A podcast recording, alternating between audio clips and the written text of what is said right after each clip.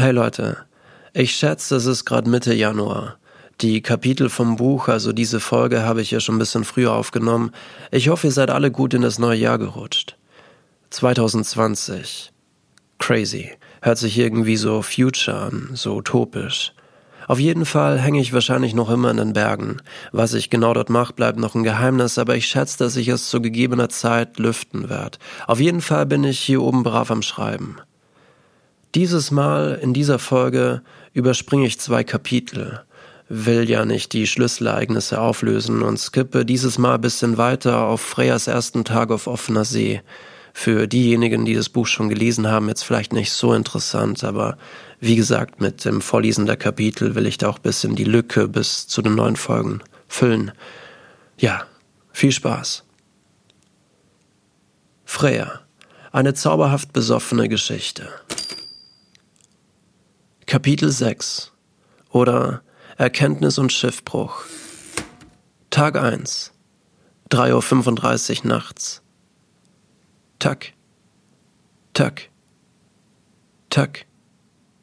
Die angefangene Flasche Rosé rollte von der einen Seite des Bootes zur anderen, als wolle sie einen unrhythmisch schlagenden Sekundenzeiger imitieren. Freya lag noch immer bewusstlos auf dem Boden im Unterdeck. Eine große Platzwunde zierte ihre rechte Stirnhälfte. In der Zwischenzeit war die See um einiges rauer geworden, weshalb die Flasche Rosé immer kräftiger gegen die Sitzverkleidung hämmerte. Jedes Mal, wenn eine größere Welle das Boot traf, drehte die Wucht des Aufpreis Freya ein Stück mehr auf die Seite. Tack! Reflexartig begann sie zu husten und stemmte sich mit beiden Händen vom Boden ab. Für einen kurzen Moment war alles in Ordnung, im Moment der Orientierung, dieser kurze Moment zwischen Schlafen und Wachsein. Man erwartet die gewohnte Umgebung seines Bettes, hat zum ersten Mal seit langem auswärts geschlafen und muss sich erst neu orientieren. Wo bin ich? Allmählich nahm sie ihre Umgebung wahr, die Gedanken wurden klarer, sie erinnerte sich wieder an die letzten Stunden, an die Tortur, die falschen Entscheidungen und den kleinen Kobold in ihrem Kopf, der sie schon hunderte Male in unangenehme Situationen brachte und sich dafür noch kein einziges Mal bei ihr entschuldigt hatte. Dieses Mal war er zu weit gegangen. Freya richtete sich auf. Die Blitze am Horizont waren die einzige Lichtquelle. Immer wieder ließen sie das kleine Segelboot in der Dunkelheit aufleuchten. Sie torkelte zum Bett und suchte nach ihrer kleinen Taschenlampe. Auf dem großen Kissen war noch immer der Abdruck ihres Kopfes zu sehen, ein friedliches Bild. Der Laptop lag halb aufgeklappt am hinteren Ende des Bettes, hinter einem der kleinen Kissen neben der Taschenlampe. Mit jedem Blitz leuchteten die weißen Laken hell auf. Am liebsten hätte sie sich wieder hineingelegen, die Decke über den Kopf gezogen und darauf gehofft, dass am nächsten Morgen alles vorbei wäre. Freya erinnerte sich wieder an den Moment im Wasser, als sie darüber nachdachte, aufzugeben. Surreal.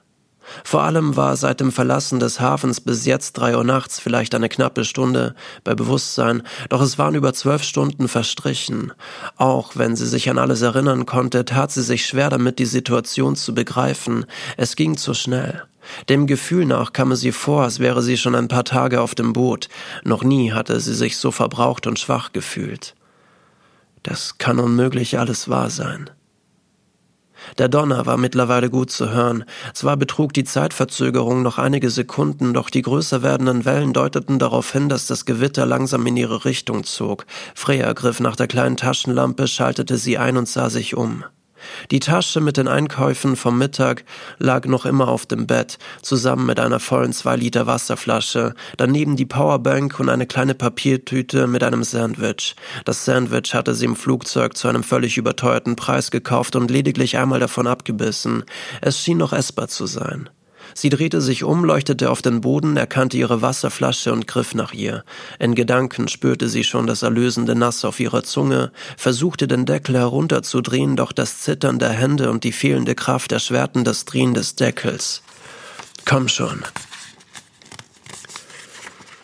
Sie führte den Flaschenhals zu ihrem Mund, biss mit den Zähnen auf den Deckel und drehte die Flasche.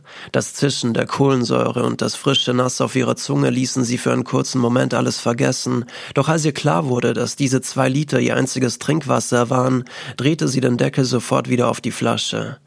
Tack! Die Wellen wurden zunehmend stärker und das Aufrechtstehen immer schwieriger. Um nicht das Gleichgewicht zu verlieren, musste sie sich mit beiden Händen am Tisch festhalten. Tack! Vorsichtig kletterte sie die kleine Treppe hinauf auf das Oberdeck, ging in die Hocke und griff nach der Flasche Rosé. Auf dem Meer lag eine dicke Wolkendecke. Blitze ließen sie immer wieder aufleuchten, ein unheimlicher Anblick.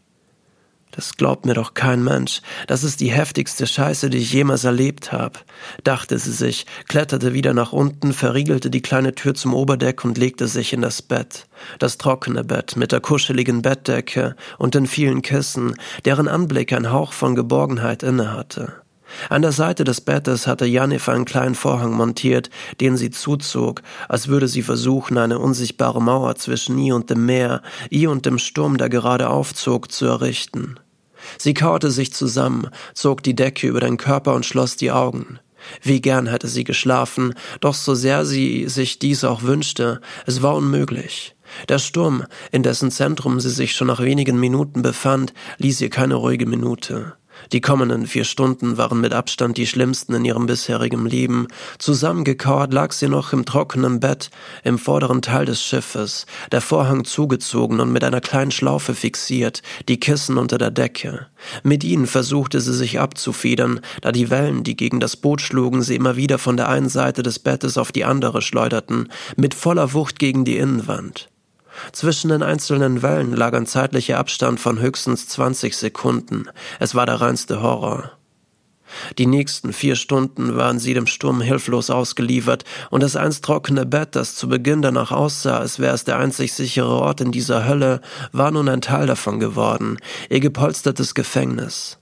Mehrmals musste sie sich übergeben, woraufhin sie sich schon nach kurzem das Erbrochene im ganzen Bett verteilte. Immer wieder drohte das Boot zu kentern und mit Wasser vollzulaufen, doch immer wieder richtete es sich auf.